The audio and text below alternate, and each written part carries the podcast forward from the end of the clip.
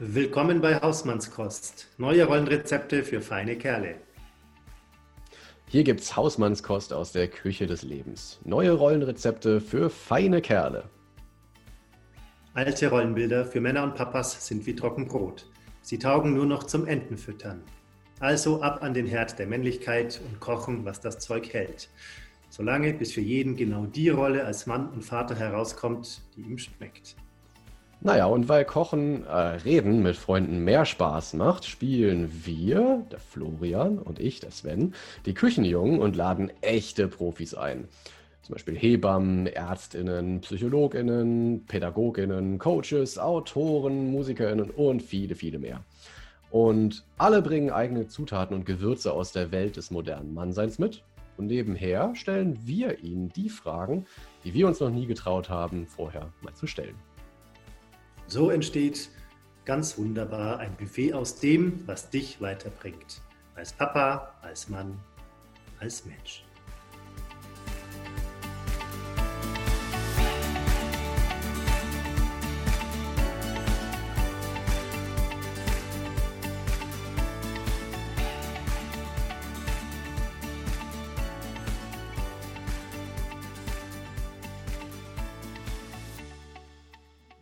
Einen wunderschönen guten Morgen, lieber Florian. Guten Morgen, Sven. Schön, dass wir wieder hier sind bei Hausmannskost. Hm, wir stehen mal wieder in der Küche. genau. Wobei, nein, wir sitzen natürlich. Ja, wir sitzen, stimmt. Aber wir könnten ja auch alles behaupten, weil es eh keiner sieht. ähm, vielleicht liegen wir auch am Strand in Wirklichkeit. Psst. Ja. Verraten. Äh. Diese, diese Hausmänner. Äh liegen ja eh noch auf der faulen Haut und lassen alles von der Schwiegermutti machen. Ja, genau, so ist es ja. warum, warum, warum heißt äh, dieser Podcast eigentlich Hausmannskost? Ähm, Mann, ey, direkt so ein Klopper zum, zum Einstieg. also ich glaube ja tatsächlich, dass das ähm, eigentlich von diesem äh, Thema mit den Rollenrezepten herrü herrührt. hm. Kleiner Karlauer am Rande. ähm, ja, es, es, es für mich heißt Hausmannskost ja, es ist ja tatsächlich eine Überspitzung. Wir sind natürlich nicht nur Hausmänner, sondern für uns geht es ja, glaube ich, ich spreche da jetzt einfach mal auch ein bisschen für dich mit, weil dann kannst du mir gleich Widerspruch geben. Ähm, also es ist ja tatsächlich so, dass wir unsere äh, Rollen als, als Väter und Männer ja schon so insofern definieren, dass wir äh, stärker in Richtung Gleichstellung in der Partnerschaft auch tendieren und insofern auch äh, uns nicht scheuen, mal im, im Haushalt auch äh, tätig zu werden. Und Hausmannskost, es ist ja auch tatsächlich so dieses, hat dieses Image von irgendwie so, so alten, traditionellen Gerichten, die am besten eigentlich auch noch von so Altvorderen her, äh, hergestellt werden, weil dann schmecken sie am besten. Und ich glaube, das ist tatsächlich auch ähm, ein bisschen mehr Würze und auch mal ein bisschen so, so Fusion Kitchen braucht, wenn es um, um neue Rollenrezepte geht und ein bisschen mehr Experimentierfreude. Und deswegen ist Hausmannskost schon auch irgendwie so ein bisschen ironisch für mich. Wie ist, trifft, ja. es, trifft es das, ja, was du darüber denkst? Hast du wunderbar gesagt. Ähm, genau, für mich Hausmannskost heißt, ähm, dass es schon um die Rolle auch jetzt irgendwie als Hausmann geht, aber es heißt nicht, dass wir quasi nur Hausmänner sind oder sein wollen, also wir wollen keine Rollen umdrehen oder jetzt die, die traditionelle der Frau übernehmen, das ist damit nicht gemeint, sondern wir ähm, wollen im Grunde, genau wie du es gesagt hast, Rollenrezepte neu, neu würzen und neu vermischen und ähm, das alles mit sehr offenem Ausgang machen, sodass im Grunde für jeden das rauskommen kann, was, was ihm schmeckt in seinem Leben als mhm. Mann und als Papa. Es ist eigentlich auch tatsächlich spannend. Ich denke gerade, so, so ein Rezept wird ja oft so als, als Fahrplan auch gesehen, aber den liefern wir gar nicht. Ne? Und, und ich finde eigentlich, das ist das Coole an, an diesem, äh, diesem Rezepte-Ding, weil ich bin eigentlich auch echt jemand, der dann sagt, ja, aber dann, ich ersetze dann doch lieber irgendwie die eine Zutat durch irgendwas anderes, was mir besser schmeckt oder ach, hm, vielleicht passt das auch dazu. Also ich greife dann auch mal ins Gewürzregal und greife da mal irgendwie was raus. Und, und das trifft, glaube ich, auch eher so ein bisschen den Zeitgeist. Ne? Also so, dass, dass jeder so ein bisschen auch schaut, was bringe ich eigentlich selber mit und was ist mir eigentlich wichtig und was ich glaube, das ist das rein. Coole an diesem Bild des Hausmannes, der quasi da irgendwie kocht, weil ähm, wenn ich noch nie gekocht habe, dann brauche ich ja ein Rezept, dann muss ich erst mal schauen. Aber umso mehr ich mich mit dem Kochen beschäftige, umso mehr also umso freier werde ich auch, umso, umso mhm. individueller kann ich werden, umso besser kann ich einschätzen, welches Gewürz mir schmeckt. Und wenn man da sich reinwagt in dieses ja auch komplizierte Thema, Thema ich glaube, dann, ähm, dann wird es spannend und dann kann man gestalten. Mhm. Aber äh, schöner Einstieg. Vielen Dank. Es war, war, tatsächlich auch mal eine, nochmal eine wichtige Frage. Ne? Wir haben zwar irgendwie im Intro diesen, diesen schönen Text laufen, aber ich glaube, es ist tatsächlich nochmal äh, für viele tatsächlich so ein Fragezeichen. Ähm, ja. Äh, genau, das war gerade spontan. Ähm, dadurch haben wir das übersprungen, was wir sonst immer tun, nämlich den Check-in. Uh.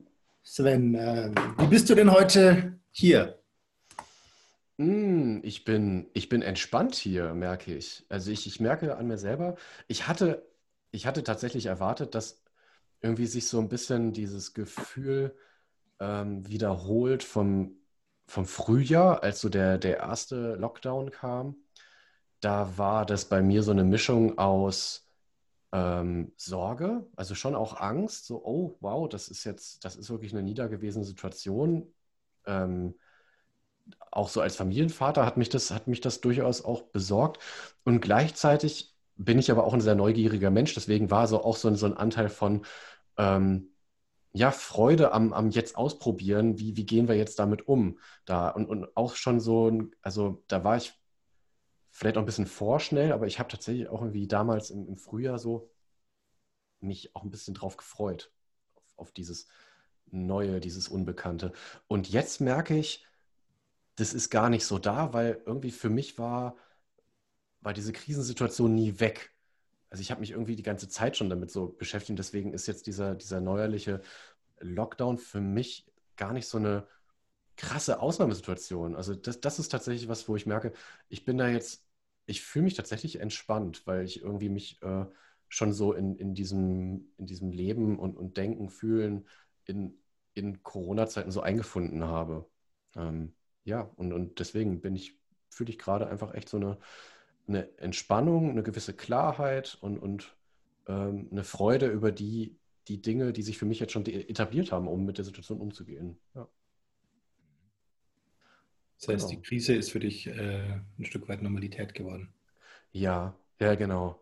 Dieses New Normal, über, die, über das so viele gesprochen haben, wobei wirklich Normalität für mich echt so ein Begriff ist, der, der hat einfach echt ausgedient. Also für mich gibt es ähm, ähm, ein Stück weit heißt Normalität ja, dass es einen, einen, einen, stabilen Zustand gibt. Und für mich ist, gibt es gerade keinen stabilen Zustand, sondern mhm. es ist wirklich so ein, so, ein, so ein permanenter Seiltanz. Aber ich werde darin geübter. Ich glaube, mhm. das ist es mehr. Mhm. Ähm, und, und da, da merke ich, ähm, wächst auch ein Stück weit einfach mein Selbstvertrauen, äh, dass ich mit der Situation gut umgehen kann. Mhm. Ja. Das klingt gut. Wie geht's dir? Wie kommst du an? Ähm, ich habe eine ähm, ereignisreiche Nacht hinter mir. Also wir hatten mal wieder ein bisschen Männchen laufen, weil irgendwann der, der Oscar zu uns rüberkam und rumgestrampelt hat. Dann bin ich ausgewandert in sein Bett. Ähm, dann kam er zurück, weil er mich vermisst hat und hat mir erzählt, dass er es blöd findet, dass ich da drüben schlafe. Ich soll wieder zurückkommen. Dann ist wir wieder zurückgelaufen. und dann hat er mir noch Geschichten erzählt und dann bin ich irgendwann eingeschlafen, aber dann wieder aufgewacht, weil er wieder Geschichten erzählt hat. Und eigentlich wollte ich heute in der Früh ein bisschen früher aufstehen und joggen gehen. Das habe ich dann nicht gemacht, weil ich mir gedacht habe, die jetzt noch irgendwie halbe, dreiviertel Stunde liegen bleiben, ist wertvoller. Ähm, war sie aber nicht, weil ich dann auch wieder nicht geschlafen habe, natürlich, weil natürlich der Oscar weiter, weitergemacht hat. Ähm, und insofern bin ich so ein bisschen unausgeschlafen und auch war in der Früh auch ein bisschen genervt dann dadurch. Mhm. Ähm, und es äh, war jetzt nicht so der perfekte Start in den Tag. Und was ich tatsächlich merke, und jetzt gerade bei dem, was du gesagt hast, äh, ist auch noch ein neuer Gedanke dazu gekommen. Ich merke, dass ich an sich auch so ein bisschen schlapp bin. Und jetzt, nachdem du jetzt gerade über, über wieder Corona und so weiter gesprochen hast, vermute ich tatsächlich, dass das auch was mit mir macht. Also ich könnte mir vorstellen, das hatte ich nämlich im Frühling auch, im März und im April, dass ich so ein bisschen schlapp war und so ein bisschen ähm, einfach das Gefühl hatte, ich werde nicht so richtig fit. Ich glaube, äh, so irgendwie latent, ähm, so ein bisschen belastet mich das auch. Mhm. Ähm, vielleicht hängt es auch, ich meine, es sind ja auch gerade an sich ein paar andere Sachen passiert. Es gab in Wien gab es so ein, so ein Attentat, wo man noch nicht ja. genau weiß, was es war. Heute wird in Amerika gewählt ähm, ja. oder so Sachen, die an sich auch gerade so ein bisschen, ähm, ich sage jetzt mal, besorgniserregend sein könnten. Ja. Und ich glaube, das ist schon so, dass es da so ein bisschen mich auch, also dass ich es so ein bisschen so mit dem Rucksack drin habe und mit mir rumtrage. Hm. Denke ich. Ja, das ist wirklich gut, dass du es nochmal sagst. Ne? Also, dass diese einfach, ähm, diese Welt da draußen ne, mit, mit so vielen ähm, besorgniserregenden ähm, Umständen auf uns einstürmt. Und das, also da kann ich sehr mitgehen, dass das einfach wirklich so ähm, auch ein permanenter, so, ja, ne, ein Belastungsdruck einfach auch da ist. Definitiv, ja. Kann ich gut nachempfinden. Und auch mit der, also gerade auch mit der Wahl. Ich habe gestern, um, um, für mich sozusagen nur den, diesen Check-in Check nochmal abzurunden, ich habe gestern noch so, ein, äh, so, eine Meldung gesehen, die, die hat mich tatsächlich auch, die hat, also ich meine, aus den USA schockiert mich vieles, was so rüberkommt. Und eigentlich diese Abstumpfung, die da für viele vielleicht da ist, weil, weil einfach vieles da auch schon an, an ähm, an Übergriffigkeit und, und, und krassem einfach so, so normal geworden ist. Für mich dass das immer noch einfach, dass ich mir die Augen reibe und sage, krass, das, also das soll irgendwie die größte Demokratie äh, der Welt sein, wobei es eigentlich Indien ist. Ähm, aber dann kam die Meldung, dass in, in Washington DC äh, schon Geschäfte verbarrikadiert werden und auch das Weiße Haus äh, mit einem Zaun abgeriegelt werden soll, wo ich mir gesagt habe, jetzt stellt euch mal bitte vor, was wäre in Deutschland, wenn wir vor einer Bundestagswahl, wenn, wenn da irgendwie überall die Geschäfte äh, verbarrikadiert würden mit, mit Holzbarrikaden und, und der, der, der Bundestag würde, das Reichstagsgebäude würde mit einem, mit einem Sicherheitszaun umgeben. Wie würden wir diesen Zustand beschreiben? Und das ist also für mich echt so ein Gradmesser nochmal davon, wie, wie unfassbar, ähm, also mir fehlt wirklich das Wort, jetzt hätte ich fast degradiert gesagt, aber wie, wie wirklich, wie, wie, wie tief die Spaltung in so einer Gesellschaft schon, schon ist, wenn, wenn eine Demokratie sich derart ähm, ja, abschottet nach innen. Ja, das ist tatsächlich beängstigend, ähm, wenn man das, auch gerade wenn man das überträgt auf Deutschland, da hast du recht. Das, ähm, ja. Ich habe gestern was Interessantes gelesen, interessanten Gedanken. Und zwar, ähm, wenn man in den 50er Jahren jemandem gesagt hätte, dass im Jahr 2020 in Amerika ein äh, Präsident mit starken Autokraten, autokratischen Zügen regiert und in Deutschland eine der stabilsten Demokratien der Welt ist, hätte das keiner für möglich gehalten. Ja. Ähm, aber so ist es. Ja.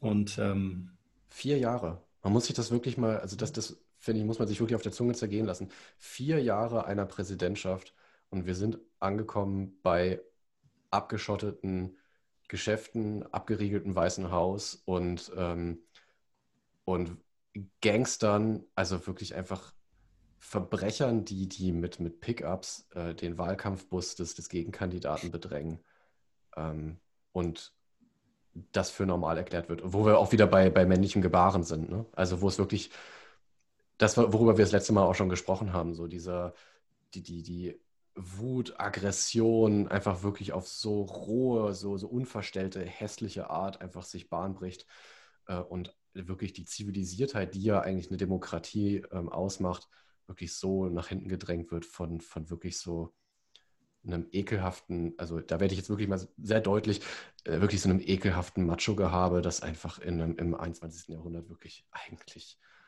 echt in die Mottenkiste der Geschichte gehört. Mhm. Ja, da würde man sich wünschen, dass manche der Herren in Amerika zum Beispiel sich mal mit ihren Emotionen beschäftigen. Mhm, mhm. einiges äh, vergraben und verschüttet, was ähm, vielleicht mal ähm, zutage gefördert werden sollte, was letztendlich auch den Männern, also diesen Männern gut tun würde, aber was wahrscheinlich nicht passieren würde. Ja. ja. Ja, das wäre, also so wie, wie man nach einem Fußballspiel ja oft so die Frage äh, hört, ne, wie, wie, wie fühlen Sie sich jetzt nach diesem Spiel? Wäre wär echt auch mal jetzt so eine ehrliche Antwort, wirklich, äh, egal wie die Wahl ausgeht, wirklich eine ehrliche, ehrliche Antwort darauf von den beiden männlichen Kandidaten. Äh, wie fühlen Sie sich jetzt nach diesem Wahlausgang? Fände ich mal wirklich spannend. spannend. Weil ich, also ich, ich weiß schon, wie die Antwort ausfallen würde. Ne? Also es würde keiner irgendwie sagen, ähm, ja, ich bin jetzt am Boden zerstört und es ist unglaublich traurig für mich und, und es, meine, meine Träume sind gerade zerplatzt und ich weiß genau, irgendwie, das, die Gelegenheit werde ich nie wieder haben und, und das, das macht mich gerade unfassbar traurig. Nee, es wird natürlich darum gehen, ja, der, der andere irgendwie und eine schwierige Situation und also es wird wahrscheinlich wieder nach außen gekehrt. Und, und Wir werden weiter kämpfen. Ja, genau, genau. Der Kampf geht weiter. der ewige Kampf. Stell dir vor, ähm, stell dir vor, Trump verliert die Wahl. Das äh, Danach schaut es ja gerade aus, aber das weiß man noch nicht. Mhm. Stell dir vor, Trump verliert die Wahl und würde danach sagen, er ist äh, verzweifelt und ähm, hilflos. Wenn er das offen sagen würde. Oh, ich, würde ich, würde, ich würde weinen vor Freude. Also ganz ehrlich, ähm, da, äh, wir, wir, kommen ja gleich noch zum Brüller der Woche. Äh, das, das passt irgendwie gerade jetzt echt sehr gut. Ich finde ja nach der ganzen ähm, nach der ganzen Pathologi Pathologisierung von diesem Mann und seinem Verhalten, mhm. ähm, an der ich mich auch beteiligt habe. Ich war auch mal äh, an dem Punkt, wo ich gesagt habe, okay, dieser, dieser Mann hat ganz offensichtlich äh, für mich tatsächlich auch äh, ja, pathologische Züge, die, die irgendwie, also wo es jetzt nicht darum geht, äh, ähm, dass er irgendwie, ähm, dass es ein Charakterzug ist, sondern schon irgendwie auch was Krankhaftes. Ähm, aber ich glaube, ich würde es ihm wirklich, ich würde es ihm wirklich wünschen, ähm, dass er tatsächlich auch irgendwie aus, von diesem Trip mal runterkommt, immer, immer stark sein zu müssen. Und also es wäre irgendwie so für auf seine alten Tage, egal ob es jetzt irgendwie sein Ruhestand wird oder eine zweite Amtszeit, vielleicht einfach wirklich mal so ein Durchatmen von diesem ganzen, wie, also wie schlimm muss das sein, wenn du einfach ständig das Gefühl hast, du bist irgendwie der, der, der, der Ritter des Lichts, der irgendwie gegen die Horden der Finsternis antritt. Das ist so unglaublich ermüdend sein. Tut mir leid für ihn, ehrlich. Donald, chill out. Mal schauen, ob er es hört und sich zu Herzen nimmt. Mhm. mhm. It's okay to cry. ähm, ja, Brüller der Woche. Fahren wir mal den Jingle ab. Alright. Brüller der Woche, ja. Ähm, ich bin mir noch ein bisschen unsicher, was mein Brüller der Woche ist, deswegen lasse ich dir den Vortritt. Oh, echt? Oh. Ja. Mein Brüller der Woche ist ähm, noch gar nicht so alt. Ähm, und ich habe gerade eben was von, von Pathologisierung gesagt.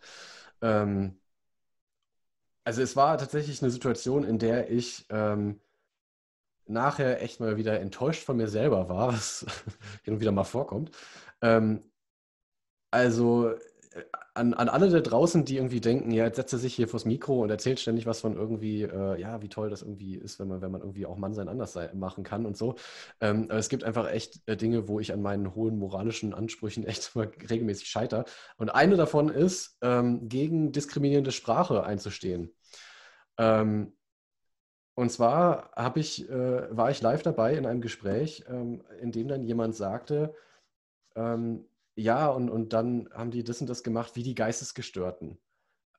Und das mhm. war, das, also müsst ihr euch wirklich vorstellen, das ist total krank. Und, und ich, genau in dem Moment dachte ich, verflixt, das ist doch jetzt genau die Stelle, wo du einhaken musst und sagen kannst, ey, ich kann ja verstehen, dass das für dich irgendwie sehr äh, extrem war, aber bitte, das äh, setzt es nicht gleich mit, mit, einer, mit einer psychischen Störung. Und es war sogar, es war sogar jemand vom Fach dabei, wo ich mir tatsächlich auch gleichzeitig gewünscht hätte, dass ich nicht in, in, in die Position rutschen muss, jetzt irgendwie die, die gute Stimmung zu versauen, indem ich so einhake. Ähm, aber ähm, ja, das, ich habe die Gelegenheit verpasst und ärgere mich jetzt noch, dass ich nicht eingeschritten bin und gesagt habe, hey, diese Art von Sprache finde ich einfach echt nicht angemessen, nicht passend und ist diskriminierend. Mhm. Das ist im Alltag, finde ich, kann es eine ganz schöne Herausforderung sein, oder? Weil, also.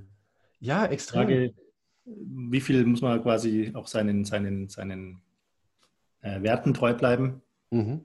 Und wie viel ähm, bisschen entspannt sein, wenn die Leute es ja nicht grundsätzlich böse meinen.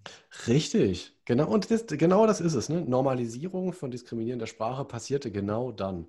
Wenn du halt in eine Situation steckst, wo du sagst, ah, muss ich mich da jetzt wirklich zumuten? Muss ich jetzt hier den Boomer spielen, der da irgendwie mit der, mit der politischen Korrektheit Keule kommt? Mhm. Und genau, genau in diesen Momenten ist es eigentlich echt entscheidend zu sagen, hey, pass auf, so geht's nicht. Mhm. Und ja, ich, ich bin es halt auch echt leid, irgendwie dann immer so nachträglich damit um die Ecke zu kommen. Also da, mhm. da bin ich einfach echt so, dass ich, da will ich echt an mir arbeiten. Das, das nervt mich und ich will es einfach hier echt nochmal zu Protokoll geben. Der Sven verspricht ab heute bei diskriminierender Sprache sofort einzuschreiten, zu sagen, mache ich nicht mit, finde ich blöd. Sehr gut. Also bitte erinnert mich dran. Okay. Ja, alle haben es gehört. Sven wird daran erinnert. Ähm, hoffentlich sage ich jetzt nichts, wo du mich erinnerst. ich habe mir schon gedacht, dass, eigentlich bin ich ja dran mit der Herausforderung, aber ich, ich ahne schon. Da kommt was. Ja. So viel zu meinem Brüller der Woche. Ich, ich brülle über mich, ich brülle mich selber an. Wie ist bei dir? Ja, bei mir. Ähm, wir haben, ähm, wir haben, es ist eigentlich jetzt nichts besonders Tiefes, äh, ist eher ein, ein Schwank aus der letzten Woche. Und zwar haben wir am Samstag Halloween gefeiert. Hm. Und meine Familie hat, also alle außer mir im Endeffekt, haben fleißig gebastelt. Und ähm, haben zum Beispiel ähm, Mandarinen so als Kürbisse angemalt, also mit so Gesichtern drauf und so. Cool. Wir haben vorher auch schon Kürbisse gebastelt. Und wir hatten dann eine Freundin von meiner Tochter da und die haben, wir durften Kinderkino machen, also irgendeinen Kindergruselfilm anschauen, an Halloween, im Hexenkostüm natürlich. Wow. Und ich habe dann irgendwann mir gedacht, also bevor die kamen, ich muss es auch was beitragen und habe ähm, was äh, aus, aus, der, aus der Mottenkiste geholt, also was ähm, aus eine alte Idee von einer früheren Halloween-Party als Student. Und zwar habe ich blutige Finger gemacht. Ähm, das sind Würstchen, die ähm, quasi hinten mit Ketchup übergossen sind. Das schaut dann wie Blut aus und vorne haben sie ähm, als Nagel so einen von diesen Mandeln, die, also nicht die Stifte, sondern die Mandelsplitter heißen die, glaube ich. Mhm, ja. Ähm, und das hat dann dazu geführt, dass ähm, die meisten der Kinder zunächst mal diese Würstchen nicht essen wollten, weil sie es so eklig fanden. Irgendwann haben sie es dann doch gegessen. Äh, aber es war erstmal eine Diskussion, ob sie das jetzt so eklig finden oder nicht. Sehr ähm, scharf. Ja, das war mein Brüller der Woche. Was ganz das, Kleines. Aber wirklich eine tolle Idee. Danke dafür. Kommt bestimmt besonders gut, wenn, wenn die irgendwie erstmal in einem Karton liegen oder so. Also, das wäre jetzt so, so, also wie du Kindern halt definitiv Albträume bescherst.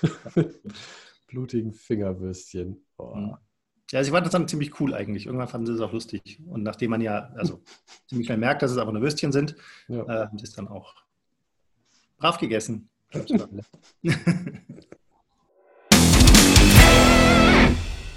hm. so. Ist ja immer wieder ernsthaft. Immer wieder ernsthaft, genau. Ernst des Lebens. Na, wir haben uns ja für heute vorgenommen, nachdem wir gemerkt haben, beim letzten Mal haben wir, waren wir sehr bequem unterwegs und haben uns im Prinzip eigentlich fast ausschließlich über ein Gefühl unterhalten, nämlich die mhm.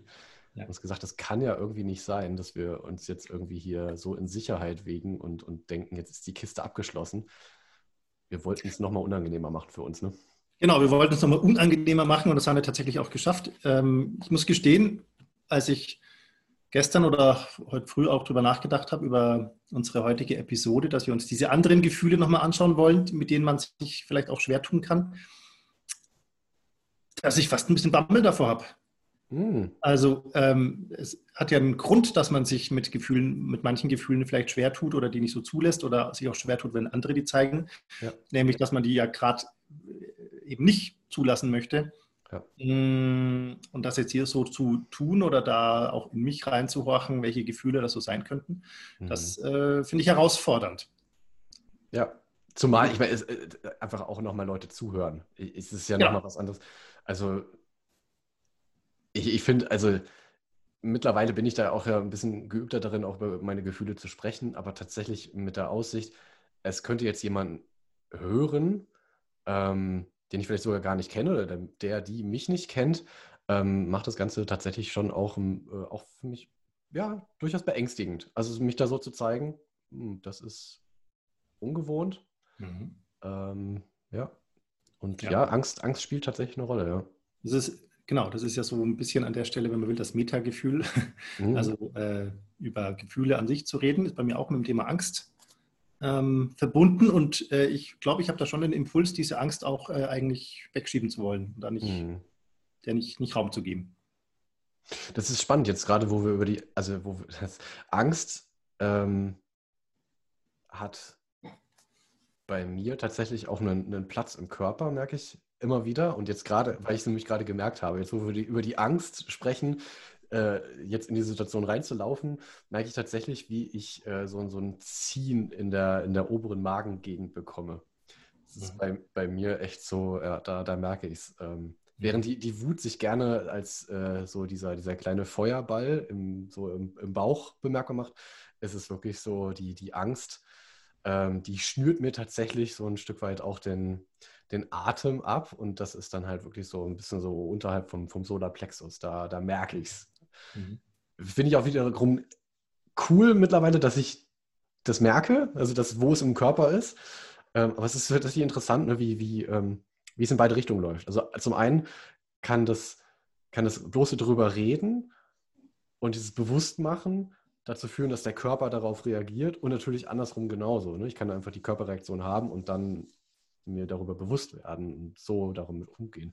Aber es ist spannend, dass gerade ähm, ja, im Neudeutschen äh, benutzt man ja gerne dieses Wort triggern, was ich ein bisschen mhm. schwierig finde, weil es ja eigentlich da um, um tatsächlich traumatische Erlebnisse geht. Also das hat bei mir, glaube ich, recht wenig mit Traumatisierung zu tun, sondern einfach damit, dass, äh, dass da einfach mein, mein Hirn sozusagen sagt, auf Entdeckungsreise geht, so ein bisschen Son Sonden ausfährt und dann sagt, ah, okay, das stimmt, da ist tatsächlich eine Angst. Und mhm. dann sagt mein Körper, ja, und zwar genau da. Ich finde das ziemlich interessant, dass du sagst, ähm, du bist besser darin geworden oder ist es gut, dass du das jetzt spüren kannst.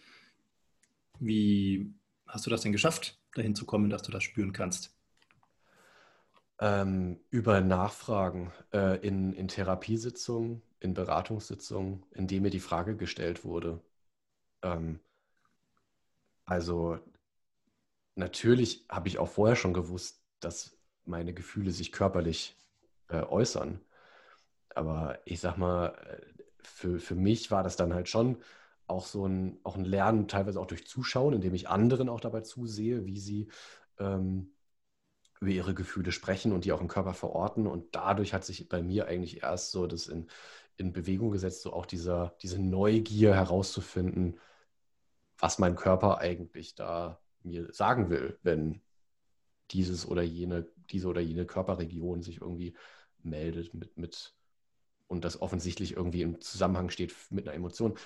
Und das Krasse daran ist, dass es, das scheint so eindeutig zu sein, ist es aber meistens gar nicht. Ne? Dann ist es, also wie du ja selber sagst, das ist manchmal überlagern sich da halt einfach auch Gefühle und dann geht es halt nochmal nachzuforschen, ist es das jetzt wirklich? Ist das gerade stimmig in der Situation oder liegt vielleicht noch was drunter? Dann hat mein Körper vielleicht einfach gelernt, auf eine bestimmte Situation so und so zu reagieren und mir zu suggerieren, du hast jetzt Angst und eigentlich ist es zum Beispiel das, was wir beim letzten Mal gesagt haben, eigentlich ist es zum Beispiel aber eher ein Ersatzgefühl für Wut, mhm. die nicht so erwünscht ist. Mhm. Ich glaube, das ist ein ganz wichtiger Punkt, diese Gefühle, wo man unter Umständen gelernt hat, dass die nicht statthaft sind vielleicht oder dass die äh, zum Beispiel auch unmännlich sind. Und diese Gefühle, also es ist tatsächlich möglich und es gibt durchaus glaube auch einige Menschen, die manche Gefühle einfach gar nicht mehr bemerken, wenn sie die eigentlich fühlen. Also die so mhm. gespalten haben, dass die im Verborgenen nur noch passieren und dann auf ein Ersatzgefühl äh, überschwingen. Ich glaube, so das klassische, klassische, Beispiel dafür ist jetzt auch gerade als Eltern, ähm, man ist wütend, weil das Kind sich nicht, oder man wäre eigentlich wütend, weil das Kind sich nicht fertig macht oder sowas, oder weil es nicht hört oder weil es halt einen eigenen Kopf hat und schwenkt dann um und verbalisiert das auch so, das macht die Mama oder den Papa jetzt aber traurig, mhm. dass du, dass du nicht, äh, nicht auf mich hörst oder dass du dein ja. Zimmer aufräumst. Was ja für das arme Kind eine ganz schöne, ganz schöne Last sein kann. So verantwortlich dafür, dass die Mama traurig ist oder der mhm. Papa traurig ist.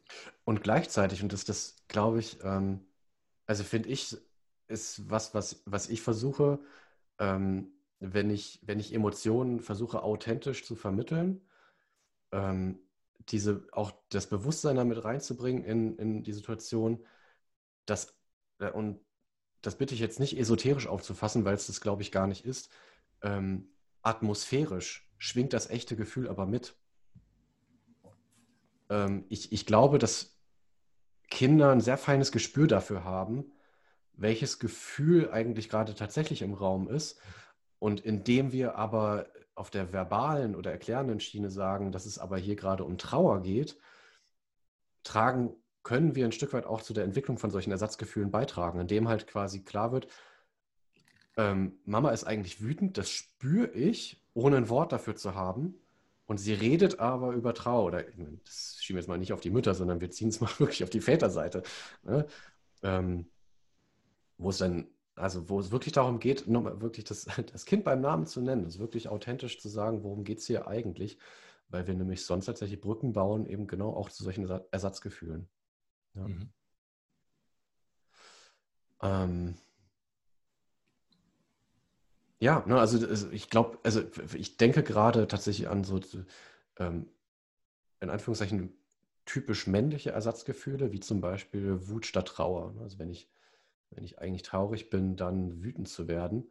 Mhm. Ähm, und dass sowas ähm, ja auch tatsächlich befördert werden kann, indem ich, ähm, indem ich lerne, dass das äh, Trauer etwas Unmännliches ist, dass, dass echte Indianer halt nicht weinen und so. Ähm, und dass das aber wiederum dann halt auch der Körper ähm, irgendwann auch nicht mehr so mitträgt. Ne? Also dass einfach jahrelang unterdrückte Trauer ähm, dann halt auch mal zu, eben zum Beispiel zu einer Depression führen kann. Ne? Also dass, das, äh, dass da einfach irgendwann, ähm, dass das so die, die Psyche dann sagt, hey, Moment mal, hier, hier gibt es ein Gefühl, das hat irgendwie die ganze Zeit ke keinen Platz und findet irgendwie ständig einen unauthentischen Ausdruck. Also, und jetzt ist einfach mal Zeit dafür. und dann wird der Stecker gezogen. Ja, ich glaube, das ist der wichtige Punkt, haben wir letztes Mal auch schon drüber gesprochen, dass man Gefühle ja nicht abschalten kann oder, oder sich selbst verbieten kann, äh, aber man kann sie ignorieren. Man kann so tun, als wären sie nicht da. Aber da sind sie natürlich trotzdem vielleicht nicht mehr spürbar, wenn man sie abspaltet. Aber irgendwo sind sie und irgendwo köcheln sie weiter, wenn man sie nicht mhm. auslässt. Ja. Ich musste ähm, das an, das, äh, die klassisch, an die klassische Szene in einem Western oder so denken, wo, ähm, was weiß ich, eine Partnerin oder eine Mutter stirbt oder sowas und der Cowboy, der geht raus und muss laut schreien oder muss Holz hacken oder so. Mm, oh ja. Überleitung quasi dieser Trauer oder auch diese Verzweiflung vielleicht in eine körperliche Aktivität oder auch in eine eigentlich wütende Aktivität dann. Ja, ja. Äh, oder Ironie. Also dann halt quasi mit, mit Humor irgendwie an die Situation rangehen, so, ja, okay, ja, ist jetzt halt so, mhm. aber Blick nach vorne. Mhm. Mhm. Bleiben wir doch mal bei der Trauer. Ich finde es gerade, also es ist für mich tatsächlich auch ein, äh, äh ein angemessen unangenehmes Thema, ähm, weil ich tatsächlich ähm, über die Jahre auch so für mich gemerkt habe, dass das, das äh, Trauer jetzt mal unabhängig davon, dass das äh, dass es da irgendwie um den körperlichen Ausdruck von Wein geht, sondern wirklich so dieses Gefühl von Verlust zuzulassen, dem Raum zu geben. Mhm. Ähm, mir unglaublich schwer fällt. Ähm, ja. wie, wie, ist es bei dir? Trauer für dich? Also ähm, ich glaube, es gibt für mich einen Unterschied zwischen akuter Trauer, mhm. also auf der Beerdigung sitzen, weil die Oma beerdigt wird. Ähm, das geht, denke ich, weil ja auch der Rahmen so ist und alle trauern und ähm, man sich ja auch also explizit quasi mit dem, mit dem Verlust dieses Menschen beschäftigt. Mhm. Ähm, was dagegen viel schwieriger ist, ist das danach. Also das danach dann verarbeiten und äh, auch dem Raum geben und sich Zeit nehmen, mhm. äh, traurig sein. Ich glaube, das passiert, also zumindest ist eine Tendenz da, dass es kaum passiert. Mhm. Ähm, also dann lieber eben so wieder in, das, in den Alltag flüchten und weitermachen und ähm, sich ablenken letztendlich. Ja. Ähm, ich muss bei dem Thema Trauer äh, an eine Anekdote aus meiner Kindheit denken, die mir da eingefallen ist, wo ich nicht genau weiß, ob die, wie, also was die zu sagen hat, aber ich finde die ganz, ganz interessant an der Stelle. Und zwar, als ich acht oder neun Jahre alt war, ist mein Opa gestorben. Und zu dem Zeitpunkt war ich gerade bei meiner Tante mit meinen Geschwistern und meine Cousine und mein Cousin waren da. Und wir haben diese Nachricht bekommen und ich habe die kognitiv natürlich verstanden. Also wahrscheinlich nicht in der vollen Tragweite verstanden, aber zumindest wusste ich, okay, ja, der Opa ist tot. Und das hat dann dazu geführt, dass meine Schwester und meine Cousine, die haben bitterlich geweint. Mhm. Und bei mir hat es dazu geführt, dass ich, ich musste total lachen. Also ich immer, auch gerade wenn ich meine Cousine und meine Schwester habe weinen sehe, für mich war das ähm, so komisch mhm. ähm, oder so, ich weiß auch nicht, so ungewöhnlich vielleicht, dass ich lachen musste. Und ich bin immer weggegangen, weil ich eigentlich irgendwie das dann doch wieder doof fand, aber dann wollte ich doch wieder hin. Und also ich fand es dann irgendwie in irgendeiner Form weiß auch nicht, flachhaft, albern, äh, lustig im gewissen Sinne. Mhm. Ähm, und habe, glaube ich, an der Stelle überhaupt keinen Zugang dazu gefunden, dass ich hier wirklich meinen Opa verloren habe. Das ähm, ja. hat irgendwie nicht so richtig stattgefunden.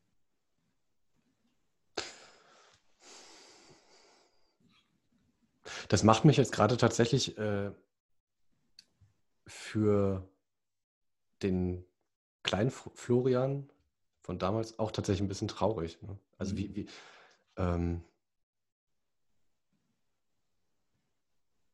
wie soll ich sagen, es ist, ähm, also ich, ich, spüre da tatsächlich ähm, auch so den, den Wunsch, da so eine, so eine Erlaubnis zu geben, hey, ne, das ist, es ist erstens okay, dass du jetzt gerade nicht weißt, wie du mit der Situation umgehen sollst. Und gleichzeitig ist es auch trotzdem okay, auch später dann traurig zu sein. Ja, so im Nachhinein, wenn ich drüber nachdenke, ich glaube, in der, in der konkreten Situation war ich, glaube ich, tatsächlich hilflos. Mhm. Ähm, ja, also ich glaube, ich wusste einfach wirklich nicht, ich war überfordert mit der Situation. Ich wusste nicht, wie ich jetzt auch mit diesem Gefühlsausbruch von meiner Cousine und meiner Schwester umgehen sollte. Ja. Und ähm, ja. Ja. Schade, ne? Dass, also irgendwie schade, dass sich da niemand so an die Hand genommen hat und gesagt hat, guck mal, ne, das. Mhm. Also nicht im Sinne von, wir erwarten jetzt von dir, dass du jetzt auch weinst, sondern so, so ne, das, äh, ja, so ein bisschen auf den Entdeckungsreise zu gehen, so wirklich nur für dich, so was, was, ne, was geht da gerade in dir vor? Und, und mhm. dies, ich meine, das Lachen, das ist, kann mir nicht, also ich kann mir das schon einfach gut vorstellen und es ist einfach wirklich so, die, die, genau diese Überforderung ist und, und dieses, auch dieses Abspalten von der äußeren Situation, dass dann lieber Mensch gestorben ist, sondern wirklich nur so reinbezogen auf das Hier und Jetzt und was passiert gerade in diesem Raum, weil alles andere einfach gerade viel zu viel ist. Mhm. Ja. ja.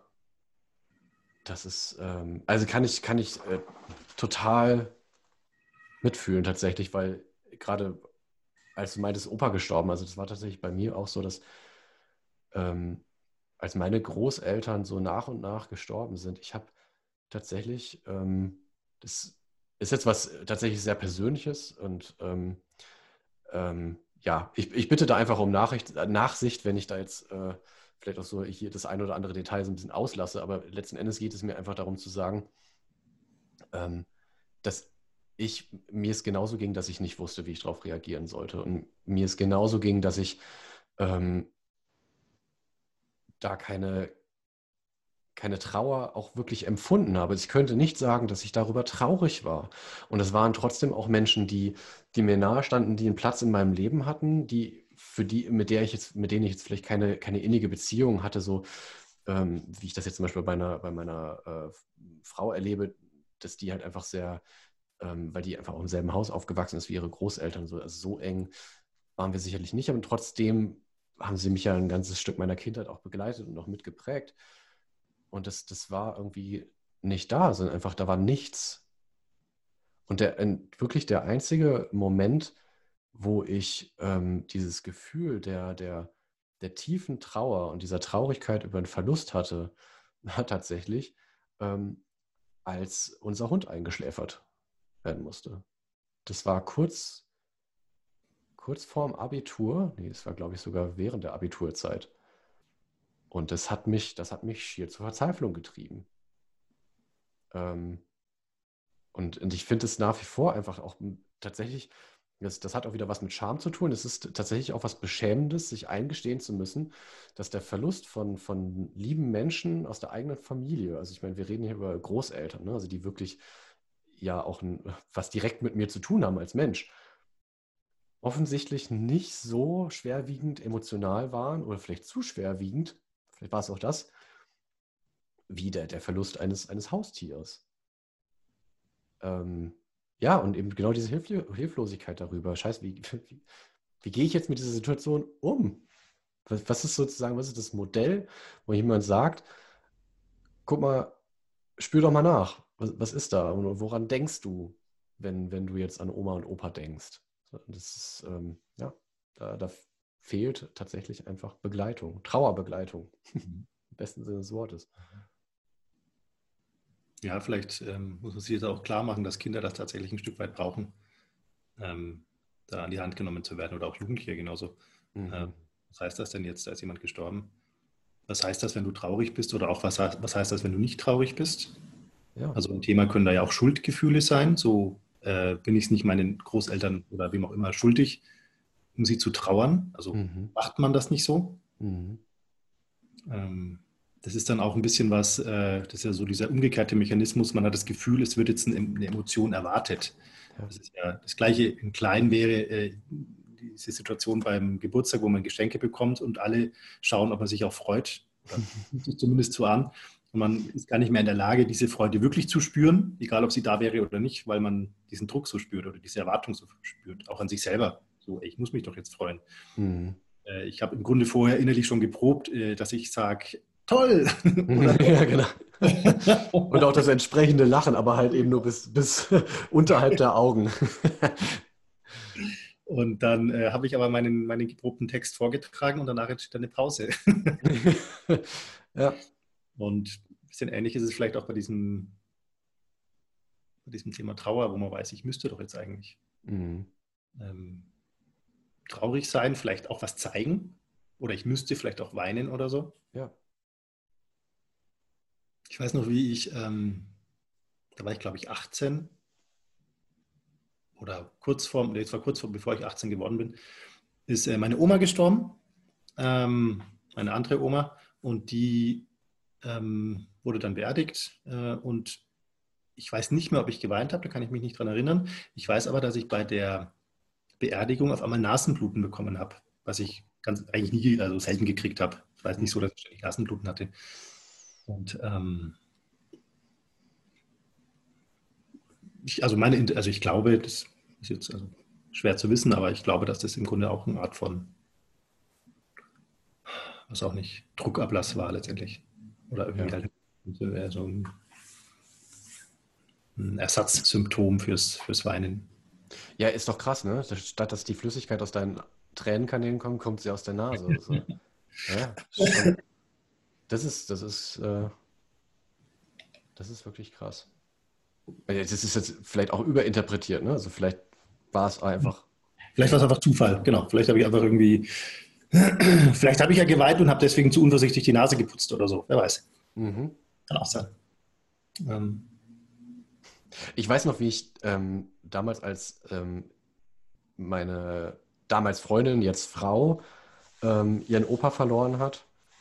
Ähm, wie traurig sie war und, und als sie das erfahren hat und ich war in der Situation bei ihr und diese Hilflosigkeit, also nicht nur in Bezug auf meine eigene Trauer, sondern halt eben auch auf andere, war einfach so groß, dass ich sie tatsächlich gefragt habe, äh, möchtest du, dass ich jetzt bei dir bin?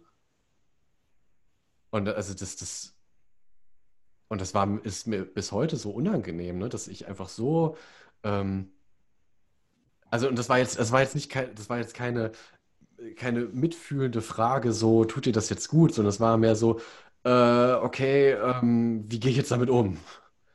Mhm. Und, und das ähm, zeigt einfach nochmal, ne? also dass das Trauer da wirklich so ein, ähm, ein, ein riesen äh, beängstigender, also ne, das ist wieder so die Angst vor der Trauer, das sind zwei Grundgefühle, die so im Widerstreit liegen. Ähm, wie groß die bei mir einfach auch ähm, war und, und teilweise immer noch ist, weil einfach so der, der, der ähm, natürliche Umgang damit auch fehlt. Ne? Da, da, gehören zum Beispiel ja auch Traditionen dazu. Also wie du sagst, eine Trauerfeier macht man ja nicht umsonst.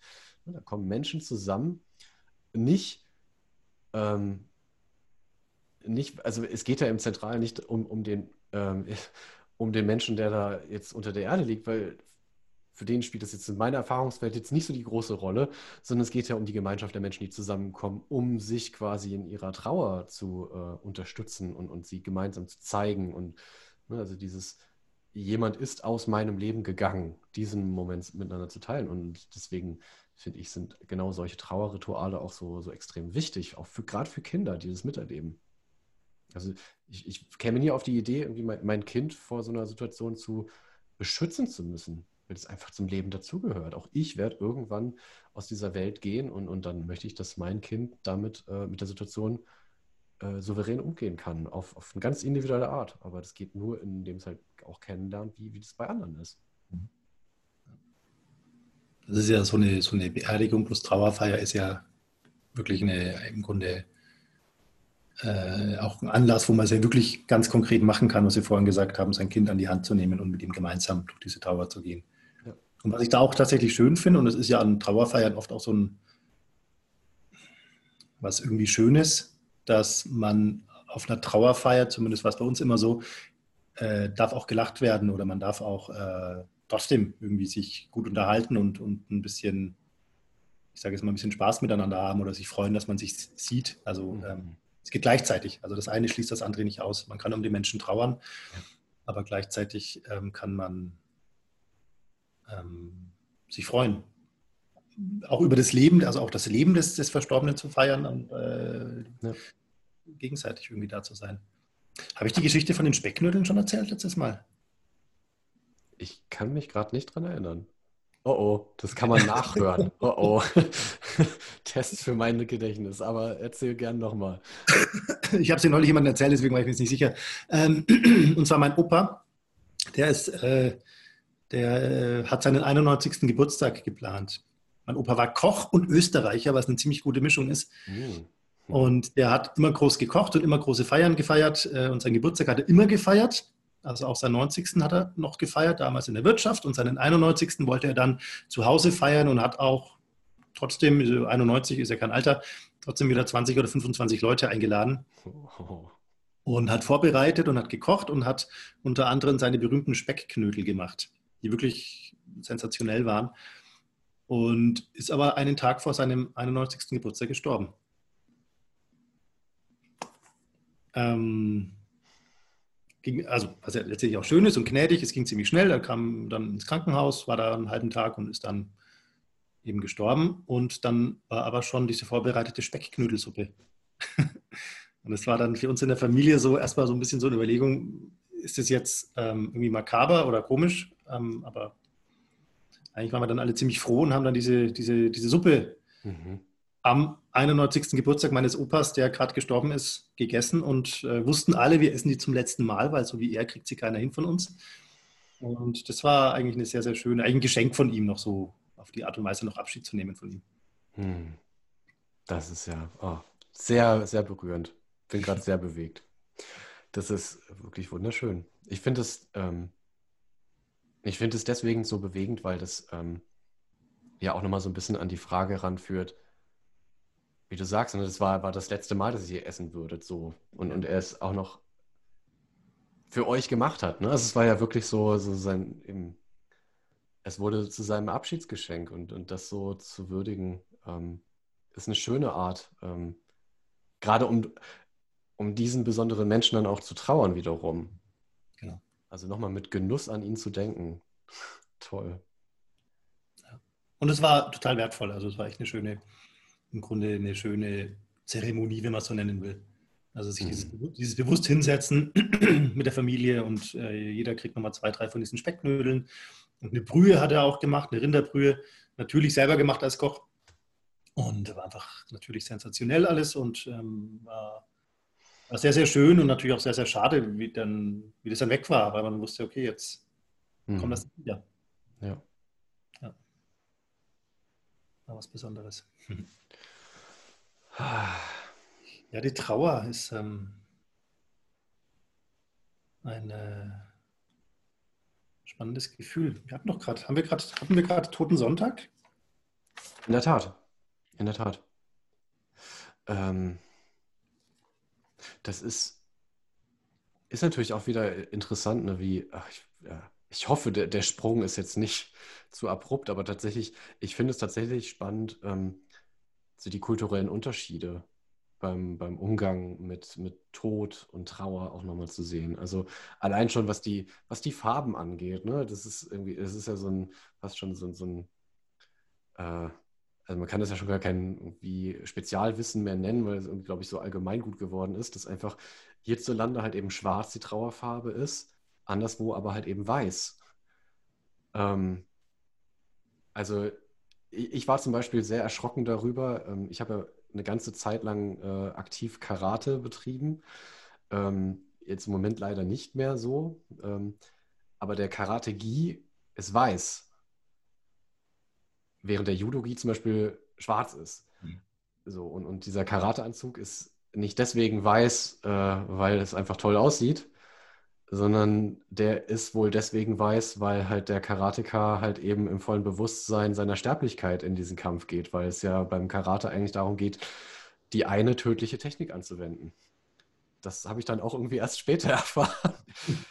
Aber ähm, ist eine unglaublich, also wenn man, wenn man damit bewusst umgeht, eine unglaublich äh, kraftvolle Metapher eigentlich, ne? dass, dass man sich bewusst eigentlich die, dieses ja fast schon, man könnte sagen, eigentlich Totengewand anzieht, ähm, um, um in, sich in diese Situation zu begeben, ähm, sich selber zu erfahren, weil ja, weil es einfach zum Leben dazugehört. Und, und äh, ähm, ich bin ja gleichzeitig auch Metal-Fan. Ne? Da ist wiederum schwarz so die vorherrschende Farbe. Also ich scheine irgendwie so ein Ding mit, mit Tod und Trauer eigentlich zu haben, während es äh, so in meinem Gefühlsleben irgendwie äh, äh, aktiv unangenehm ist eigentlich. Das ist schon, finde ich schon spannend, ne? unser, unser zwiespältiges Verhältnis zum, zum Tod. Während es halt in Mexiko zum Beispiel total gefeiert wird. Ne? Genau. Ist, genau, Mexiko ist ein spannendes Beispiel. Da wird es ja, wird ja im Grunde der Tod aktiv gefeiert als, als Teil des Lebens. Was er ja auch ist, natürlich, wenn man drüber nachdenkt. Ja. Ähm, mit den Totenköpfen aus Zucker. Das ist so die, die eine Sache, die ich da immer so geil finde. Das ist so diese, dieser Totenkopfkult, ne? Und dann irgendwie äh, halt äh, alles irgendwie so an, an Süßspeisen und halt eben auch in Skelettform und so, also was eigentlich total makaber scheint, aber irgendwie auch total souverän. Mhm. Ja. Ja. Wahrscheinlich kann dieser offene Umgang mit dem Thema Tod auch dann bei der Trauer helfen. Mhm. Wobei wir haben jetzt das, also das Gefühl Trauer haben wir jetzt sehr äh, aus Sicht quasi von, von Verlust eines Menschen und so uns angeschaut, was natürlich mhm. auch ein wichtiger Anlass ist. Ähm, es gibt das Gefühl der Trauer natürlich im Alltag auch in, in vielen kleinen oder kann es in vielen kleinen Situationen geben. Mhm. Ähm, was, glaube ich, auch wertvoll ist, sich, sich, das bewusst zu machen oder zu überlegen, ja. was, welche, welchen Stellenwert hat das eigentlich im Alltag, diese, dieses Gefühl der Trauer. Mhm. Verlust eines Arbeitsplatzes oder auch einfach äh, Gestern habe ich eine Tasse kaputt gemacht. Ähm, eine Tasse von meiner Frau, wo ich weiß, dass sie ihr, dass die, also dass sie diese Tasse gern mag und das, äh, ich war einfach traurig deswegen. Ja. Mir leid getan. Ja. Ähm. Ich weiß noch, als ich erfahren habe, dass äh, einer meiner absoluten Lieblingsbands ähm, ihr aktives Musiker-Dasein äh, vorerst auf Eis legen, weil einfach äh, der Erfolg ausgeblieben ist. Mhm. Ähm, das hat mich wahnsinnig traurig gemacht. Mhm. Also auf so verschiedenen Ebenen. Ne? Also zum einen natürlich für mich als Fan, weil das natürlich heißt, erstmal keine neue Musik von, von denen und gleichzeitig aber auch so diese, Unge diese Traurigkeit über diese Ungerechtigkeit, dass ausgerechnet diese Band, die ich so großartig finde, einfach nicht den Erfolg hatte, den ich ihnen so gewünscht habe. Also es war wirklich eine, eine tiefe, tief empfundene Traurigkeit. Mhm. Ähm, ja.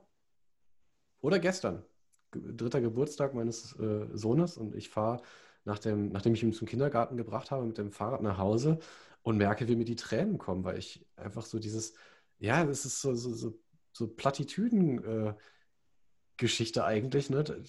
Er wird so schnell groß. Und mir einfach so klar geworden ist, krass. Heute um die Zeit, als ich da jetzt auf dem Fahrrad saß, heute um die Zeit saß ich mit diesem kleinen Knirps auf dem Arm, der war eingewickelt, der konnte gar nichts. Ne? Der war frisch geschlüpft und jetzt drei Jahre, drei Jahre, das ist ja nichts, drei Jahre später geht er wie selbstverständlich in den Kindergarten und ruft mir noch zu, tschüss Papa, bis später. Ähm, was mich einfach was mich natürlich freut, also Freude spielt eine große Rolle, aber auch diese Traurigkeit darüber, wie, wie schnell uns die Zeit durch die Finger fließt. So. Da sind wir wieder bei der Gemeinsamkeit von, von Gefühlen oder der Gleichzeitigkeit von Gefühlen. Ja. Mhm. ja. ja. Also Stolz als, als Gefühl der, der, der Lust, der, der, Freude darüber, ne, dass da einfach so ein kleiner Mensch so unglaublich kompetent ist und die Trauer darüber, dass ja, aber einfach unsere gemeinsame Zeit auch begrenzt ist. Ja, und drei Jahre der gemeinsamen Zeit sind schon wie ein Flügelschlag vorübergegangen. Ja. Das ist, finde ich, auch an sich ein ähm, Geschenk von den Kindern, also von meinen Kindern, in meinem Fall, dass äh, sie dieses, dieses Gefühlsspektrum, was man, was man, was man fühlt, nochmal, oder vielleicht auch, was man sich gestattet zu fühlen, nochmal so, so größer machen, so erweitern. Also diese, ich kenne diese Trauer auch. Meine Tochter wird jetzt sieben Jahre alt, was unglaublich ist. Und das, äh, sieben Jahre sind genauso kurz wie drei Jahre, also ja. wie schon in der zweiten Klasse, was äh, unfassbar ist. Und auch, aber auch diese Freude und diese, auch diese, diese, diese, diese, diese Zärtlichkeit diesen kleinen Würmern gegenüber mhm. und auch die Angst, die ich um die habe. Also ich äh, merke das immer wieder, dass ich total Angst habe, dass ihnen irgendwas passiert. Mhm. Ähm, das finde ich insgesamt aber eine total, totale Bereicherung weil es irgendwie ein Stück weit auch leichter wird, glaube ich, dass ähm, diese Gefühle zu, zu fühlen oder sich fühlen zu lassen, wenn es um die eigenen Kinder geht. Mhm. Und gleichzeitig, also das, das merke ich tatsächlich auch, das, was mir daran so wichtig ist, auch die, die Freude eben, auch das, was ich eben gesagt habe, die Freude darüber, die, diese Kompetenz bei den eigenen Kindern mitzuerleben, ähm, diese Selbstständigkeit zu sehen und diesen Schmerz, diese Trauer darüber auch auszuhalten, dass mhm. ich, dass ich äh, diesen kleinen Schatz nie ewig so halten werde. Das auszuhalten, dem gegenüberzustellen, die Freude darüber, so ein selbstständiges kleines Wesen äh, ein Stück seines Weges begleiten zu können, finde ich, ist, ähm, das geht über jede, also ich bin, bin ja erklärter Atheist, jeder, der mich kennt, weiß das. Aber das ist tatsächlich für mich eine, eine transzendente Erfahrung. Das hat was für mich, das hat einen sehr, sehr spirituellen Charakter für mich, weil das tatsächlich mein eigenes Dasein einfach ähm, überdauern wird. Dieses, dieses Gefühl, das ist, äh, das ist da und das ist ähm, und das, das geht über mich hinaus. So, das, weil das einfach nochmal noch mal ein, mindestens ein Lebewesen mehr umfasst. Ähm, und das, das macht es unglaublich äh, groß und, und wertvoll. Ja. Da fällt mir ein Zitat ein, was äh, mein Bruder in einem seiner Bücher vorne drin stehen hat. Das hat er von irgendeinem Freund, glaube ich, gehört. Äh, das Zitat geht so: Seit ich Kinder habe, verstehe ich die Frage nach dem Sinn des Lebens nicht mehr. Das ist großartig. Ja. Sven, haben wir noch Zeit für ein weiteres Gefühl? Wir, wir können uns denke ich, die, die Zeit, die können wir uns nehmen, oder? Uns. Ich finde mir noch ein Gefühl total spannend, äh, äh, über das ich gerne mal kurz noch ein bisschen mit dir reden würde, nämlich hm. Hilflosigkeit. Oh. Das haben wir jetzt heute auch schon ein, zwei Mal gestreift. Mhm. Aber ähm, ich finde das ein, äh, ein Gefühl, was, ich weiß nicht, ob das typisch männlich ist, aber vielleicht schon, aber was äh, man, glaube ich, gern auch einfach ignoriert und, und ausblendet und nicht haben möchte. Mhm. Wie geht es dir damit? Ganz, äh, also es ist vielleicht wenig überraschend, wenn ich jetzt sage, äh, Hilflosigkeit finde ich ganz furchtbar. Ähm, kommt daher, das ist vielleicht tatsächlich auch eine männliche Qualität in mir, ähm, ein Wunsch nach ähm, Autonomie, also meine eigenen, äh, meinen eigenen Weg zu gehen, meine eigenen ähm, äh, Wünsche und Vorstellungen dieser Welt umzusetzen. Ähm, und Hilflosigkeit bedeutet, die Grenzen dieser Möglichkeiten zu erkennen, mit ihnen ganz hart konfrontiert zu werden. Ähm, also ich, ich hoffe, ich behaupte, auch da werde ich mit der Zeit besser, auch mal nach dem Weg zu fragen. ja. ähm, aber es ist nach wie vor ähm, auch ein, ein äh, ein sehr unschönes Erleben äh, zu merken, dass meinen eigenen Möglichkeiten irgendwann wirklich seine äh, einfach Grenzen gesetzt sind und ich dann Hilfe von außen brauche. Hm. Würde man gern vermeiden, oder? Würde man gerne vermeiden, ja. Ähm, ja, es hat, es hat ja wirklich viel auch wieder mit dem Thema Kontrollverlust zu tun. Ne? Ich gebe geb ein Stück meiner Verantwortung, die ich gerne selber wahrnehmen würde und ein Stück des Bildes, das ich gerne von mir in die Welt projizieren würde, vom, vom selbstbestimmten, ähm, starken Mann, das gebe ich aus der Hand, indem ich äh, jemanden anderen um, um Hilfe bitte. Mhm. Ähm, und und da, damit klarzukommen, ist, glaube ich, schon echt ein dickes Brett, was, was viele ähm, bohren müssen, weil das einfach mit einem, mit einem traditionellen Rollenbild von Mann einfach sehr schwer vereinbar ist. Ja, ich glaube, ähm, genau, also Selbstverständnis ist eine Frage, aber auch die Frage, wo kriege ich eigentlich meinen Selbstwert her? Mm, sehr gut, ja. Typisch männlich, glaube ich, ist an der Stelle den Selbstwert aus den selbst geschafften Ergebnissen oder, oder Resultaten zu ziehen. Also ich habe heute in der Arbeit das und das geschafft und deswegen ähm, habe ich was beigetragen und bin ein echter Kerl, so das Gefühl. Mhm. Und dieses Gefühl nehme ich mir natürlich, wenn ich nach einem Weg frage oder wenn ich jemanden um Hilfe bitten äh, möchte. Also wenn mein Selbstwert daraus kommt, selbst was zu schaffen, dann kann ich niemanden fragen. und ich glaube, dass, also bei mir ist das ein bisschen da. Also ich habe das ein bisschen. Ja.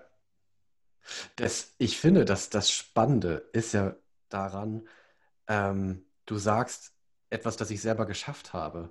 Ja. Ich würde behaupten, es ist, es steht aber auf sehr wackeligen Füßen, weil das, was ich geschafft habe, verschafft mir ja nur dann Selbstwert, wenn andere es sehen. Ja, richtig. Es ist trotzdem eine Inszenierung. Es ist und bleibt eine Inszenierung für, für andere. Und das meine ich, wenn ich sage, so dieses Bild, was ich nach außen projizieren will. Ähm, also das funktioniert so wie Identität an sich und auch äh, Männlichkeit nur, ähm, ah, das war auch wieder so ein, so ein total toller Satz, den ich äh, gelesen habe. Äh, Bernd Nitschke, ähm, äh, psychologischer Psychotherapeut, der sagt, ne, dass, dass Geschlechterrollen halt einfach äh, ähm, Beziehungsergebnisse sind. Und die Bezie entstehen nur in Beziehungen. Das heißt, ich brauche ein Gegenüber, das mich in meiner Männlichkeit bestärkt, damit ich dieses Rollenbild aufrechterhalten kann. Also, und ohne, wenn es eine Gesellschaft, das ist also sozusagen die, die Grundidee, wenn es eine Gesellschaft nur aus Frauen gäbe, dann würden die sich nicht als Frauen bezeichnen, weil einfach der Bezugspunkt fehlt. Mhm. Und, und, und äh, es gibt dann auch kein Spektrum. Es gibt kein Spektrum zwischen männlich und weiblich, an das ich ja sehr stark glaube, sondern es gäbe halt einfach gar nichts. Und, und so ist halt eben auch dieses Männlichkeitsbild von, ich schaffe was und schaffe Ergebnisse in der, in der Außenwelt und das mache ich alleine aus meiner Kraft heraus, ist abhängig von, von den anderen, von den, von den Strokes, von, den, von der Anerkennung, von der Wertschätzung, die ich da für, dafür von außen bekomme. Und das macht Hilflosigkeit so gefährlich, weil sie genau das nämlich unterminiert. Deswegen muss es vermieden werden, dieses Gefühl der Hilflosigkeit. Denkst, du, denkst du, es hat was damit zu tun, dass Männer sich in ihrem traditionellen Rollenbild, also wir reden jetzt ja wirklich so über, über ein Klischee auch, damit schwer tun, ähm, zu kooperieren? Ähm, weiß ich nicht genau, ehrlich gesagt. Ich glaube, Kooperation äh, ist dann machbar, wenn äh, ich einen klaren Aufgabenbereich im Rahmen dieser Kooperation habe. Ja weil dann habe ich ja auch ein klares Ergebnis, was ich schaffen kann. Ähm, aber ansonsten klar, also äh, als, als einsamer Wolf äh, oder als einsamer Cowboy hm. natürlich am besten quasi was reißen und die Welt verändern und äh, große Ergebnisse ja. Schaffen. Und das, das, schließt sich ja auch der Kreis zu den Gefühlen, ne? Weil dann brauche ich ja auch niemanden über meine Gefühle irgendwie Einblick äh, zu geben, im Gegenteil, das würde ja, würde ja sozusagen meine, meine Selbstständigkeit, meine, mein einsames Reiterdasein ja eigentlich nur beschädigen. Ich finde das interessant, wie diese, diese, diese, diese Vermeidung von Hilflosigkeit sogar in ganz kleinen Situationen sich ähm, zeigen kann, ähm, nämlich in Gesprächssituationen. Was ich immer wieder erlebe und mir das dann oft erst nachher klar wird, dass es wieder so ein Automatismus war, in einem Gespräch zugeben, dass man was nicht weiß oder nicht versteht. Oh, ja. äh, Habe ich, heute, hab ich heute tatsächlich schon kurz erlebt. ähm, da muss ich gerade dran denken. Und zwar vorhin, als du von deinem ähm, Karate-Anzug erzählt hast. Da hast du den Begriff dafür verwendet, den ich schon wieder vergessen habe. Äh, und ich habe den in dem Moment nicht verstanden, aber anstelle zu sagen, was heißt denn das oder wie bitte, habe ich genickt, wissend, mhm. was total automatisch passiert ist. Stimmt. Und das in der Zeit, in dem irgendwie jeder äh, Bundestrainer und jeder Chef-Virologe ist, ähm, ja, ist das, es ist wirklich emblematisch. Also da, da komme ich zu meinem kleinen äh, Nachlesetipp, der mir von, von meiner guten Freundin Nadja zugespielt wurde.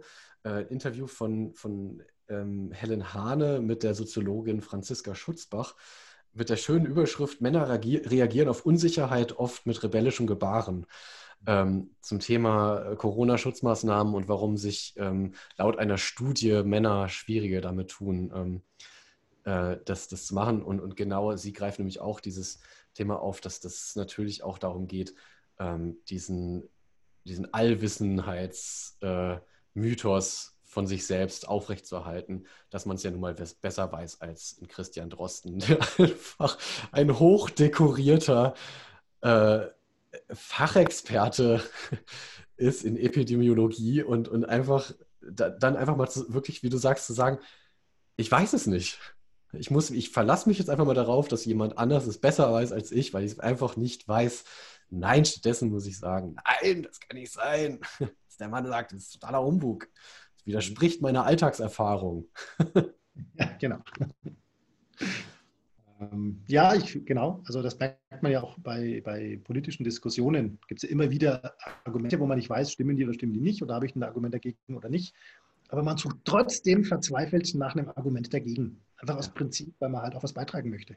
Ja, ja. Und, und, und wenn es tatsächlich einfach dann gefährliches Halbwissen ist, und da sind wir dann halt eben sehr schnell bei, bei Fake News, bei Alternative Facts, die tatsächlich genau durch dieses, durch diese ähm, dieses Vermeiden der Hilflosigkeit ähm, in die Welt kommen.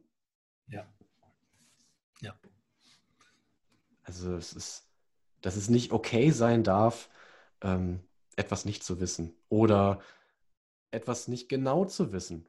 Das ist ja auch wieder, das ist ja, da gibt es ja auch einfach Graubereiche. Ne? Es geht ja darum, einfach auch sagen zu können, ich, ich meine, es wäre so, aber es kann auch gut sein, dass ich mich irre. Ja, das ist ähm, eine Herausforderung, das im Gespräch auch so zu formulieren. Ja. Ja, hm. ja bei der Hilflosigkeit. Ich, letzt, letztlich ist das ja auch tatsächlich was, mit dem wir beide uns in unseren professionellen Rollen ja tatsächlich sehr aktiv auseinandersetzen müssen.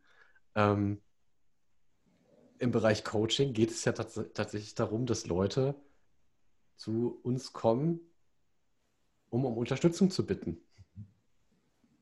Ja. Ähm, wie, wie, wie erlebst du das? Also wie, wie werden diese Fragen, also ich, es geht wirklich so ein bisschen für mich darum, herauszufinden, stellst du irgendwie ähm, was Spezifisches fest, wie, wie Leute auf dich zukommen, um, um um Hilfe zu bitten? Also was ich deutlich feststelle, ist, dass es jetzt in meiner quasi natürlich kleinen Welt ähm, Frauen deutlich leichter zu fallen scheint. Also ich biete jetzt eine Zeit lang Kurse für Papas an und die Hälfte der Anmeldungen, da haben sich nicht die Männer selber gemeldet, sondern da haben, oder mehr ist die Hälfte, da haben sich die Frauen gemeldet für ihre Männer, die sagen, du gehst jetzt mal dahin und ich melde dich an. Ähm, also wo die Frauen quasi bei ihren Männern sehen, das würde dem vielleicht gut tun oder das wäre eine interessante Sache ähm, und aktiv werden und ihn so ein bisschen zwingen, dahin zu gehen. Und Männer da sich immer noch ein bisschen schwerer zu tun scheinen, aktiv zu sagen, ähm, da könnte ich Unterstützung brauchen, ich hole mir jetzt mal Hilfe. Ja. Ja, äh, ich, genau, deckt sich eben auch mit meiner Alltagserfahrung. Also es alleine schon ähm, das, das Feedback, das ich bekomme auf Tätigkeit als, als Coach explizit für Männer, ähm, am meisten höre ich von Frauen. Ja. Generell als Feedback, aber dann auch wirklich spezifisch, boah, das ist ja super, dass es das gibt, toll, dass du das machst. Ähm, von Männern kommt da tatsächlich relativ wenig.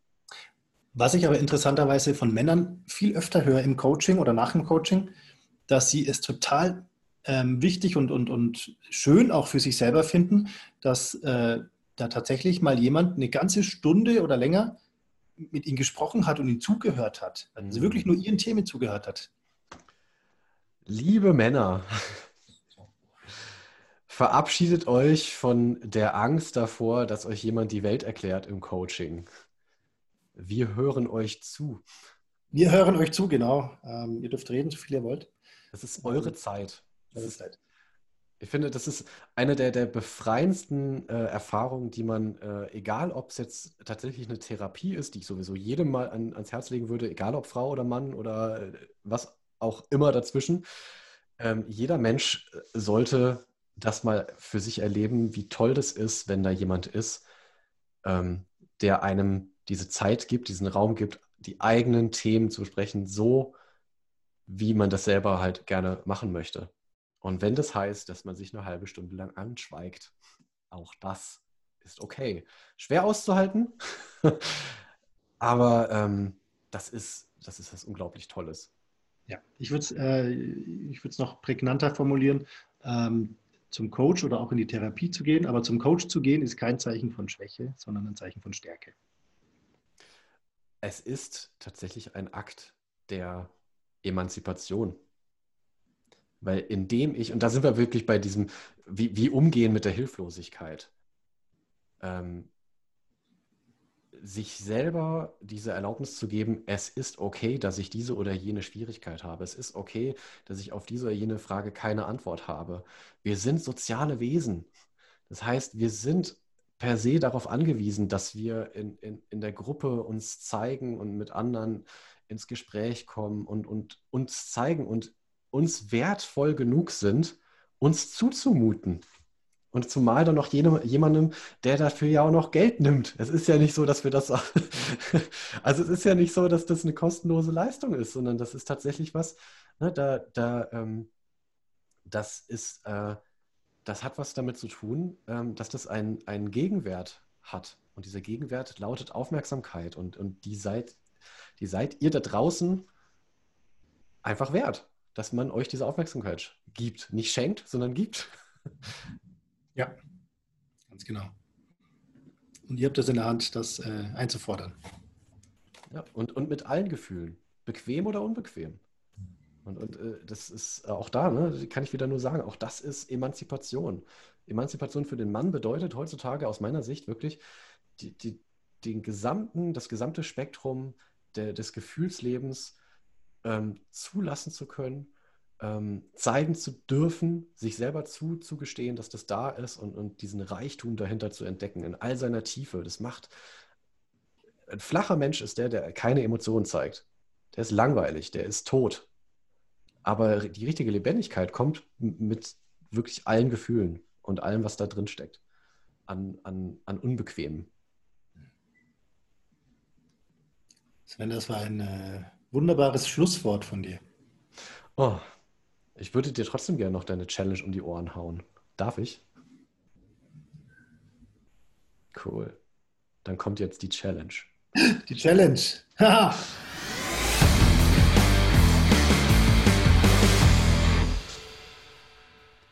Okay, also wir hatten es wir vorhin von, ähm, von dem sich zumuten und wir hatten es davon, äh, äh ich sag mal, unange also für einen selber äh, unangemessenes äh, Verhalten äh, zu konfrontieren. Folgende Situation.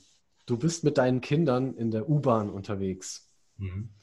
Ihr ähm, setzt euch also in diese U-Bahn und fahrt los und dann beobachtest du einen anderen Mann, also für dich erscheint er auf jeden Fall äh, augenscheinlich ähm, sehr eindeutig als Mann, der mit, äh, der in einem Vierer sitzt ähm, neben sich eine Frau und der mit gespreizten Beinen da sitzt. Der Mann sitzt mit gespreizten Beinen da. Genau, der sitzt mit gespreiz, gespreizten Beinen in diesem Vierer und schränkt sozusagen da, damit den, den Sitzplatz der Frau neben ihm ein. Wie gehst du mit der Situation um? Ha, ja. Hm. Gute Frage. Danke, Sven. Ähm, Also äh, es ist herausfordernd, weil ich ähm, jetzt quasi das jetzt nicht so dramatisch finde, dass ich den Mann deswegen ansprechen würde oder so. Also äh, wenn die ihre Beziehung so gestalten und beide damit äh, fein sind, dann ähm, und sie nicht um Hilfe fragen quasi, dann ist das erstmal was, wo ich mich nicht einmische. Gleichzeitig sind ja meine Kinder dabei, die ja da ein quasi sehr fast schon ja oder ein, ein Stück weit traditionelles Männerbild da irgendwie vermittelt bekommen. Ich würde es wahrscheinlich mit denen thematisieren. Ich weiß nicht genau, ob ich es in dem Moment direkt machen würde, weil ich ähm, da schon auch scheuen würde, das quasi so zu machen, dass der das mitkriegt.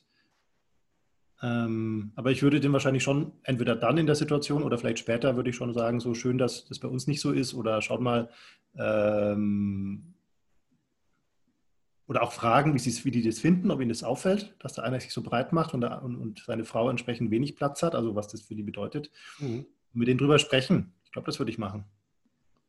Ähm,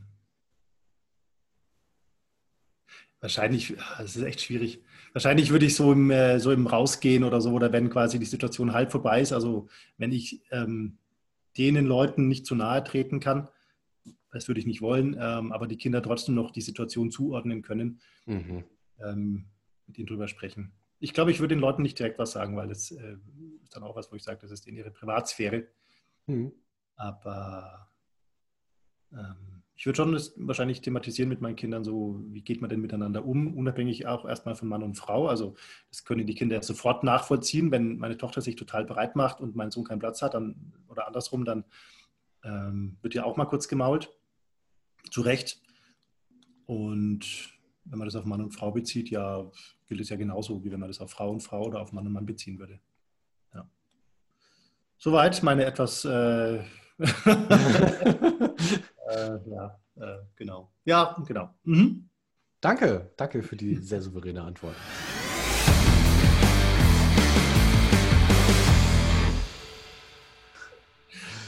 halb souverän, aber gerne. Ja, doch, doch. Für, für in die Situation reingeschubst. Das ist ja, das ist schön. Wir stellen ja quasi die Alltagssituation ja direkt nach. Ne? Das ist ja wirklich so, die, die haben, das haben wir vorher nicht abgesprochen. Das knall ich dem armen Florian einfach so vor den Genau, ich, äh, ja, ich war gerade ausgeliefert. Mhm. Ja, aber schöne Challenge. Vielen Dank, Sven. Gut. Gibt es sonst noch was, was wir äh, äh mit, mitgeben sollten fürs, in, Bezug aufs nächste Mal? Ja, nächstes Mal ist jetzt geplant, dass wir uns jetzt dann tatsächlich mit der Hebamme Sarah Horras unterhalten. Die sollte schon mal kommen, aber dann das, hat es wegen Krankheit nicht geklappt. Aber nächstes Mal ist sie am Start. Das heißt, äh, wer das innerhalb der nächsten Tage hört, kann gerne noch Fragen an die Sarah schicken. Die wird dann ähm, der Sarah stellen. Das kann jede Art von Frage sein, in Bezug auf Frauen, aufs Gebären, aufs Kinderkriegen, auch auf die Zeit danach, äh, über Männer, wie eine Hebamme das sieht, Beziehungsfragen mh, aus der Arbeit der Hebamme, so was macht die eigentlich so. Also alles, was euch interessiert, einfach fragen per E-Mail oder als Kommentar auf unserer Homepage mhm. www.hausmannskost.show. Jawohl. Hm, genau. Ansonsten äh, danke ich dir, lieber Sven. Es war schön mit dir. Ich danke dir auch sehr für die vertrauensvolle Atmosphäre. Es ist mhm. äh, schön, dass wir so, äh, so offen miteinander sind. Gefällt mir sehr gut. Ja, mir auch. Ich fand es auch tatsächlich herausfordernd, ähm, sich dem zu stellen. Ich ähm, denke, das hat man vielleicht auch gehört. Ich äh, freue mich, wenn jemand einen Kommentar schreibt oder uns schreibt, was euch gefallen hat und was euch nicht gefallen hat. Und ansonsten freue ich mich aufs nächste Mal. Mhm. Und auch gerne eure eigenen Erfahrungen damit. Ne? Also wenn ihr uns zuhört und dann euch Gedanken dazu kommen, wie ist es eigentlich bei mir, das macht das Ganze noch reicher. Also teilt euch gerne mit, wenn ihr wollt. Äh, gerne auch anonym, das ist völlig okay. Und genau, dann hören wir uns beim nächsten Mal. Oh, ich freue mich auch schon riesig. Ja, super. Einen ganz schönen Tag und gute Zeit bis dahin. Bleibt Macht's gut. Tschüss. Tschüss.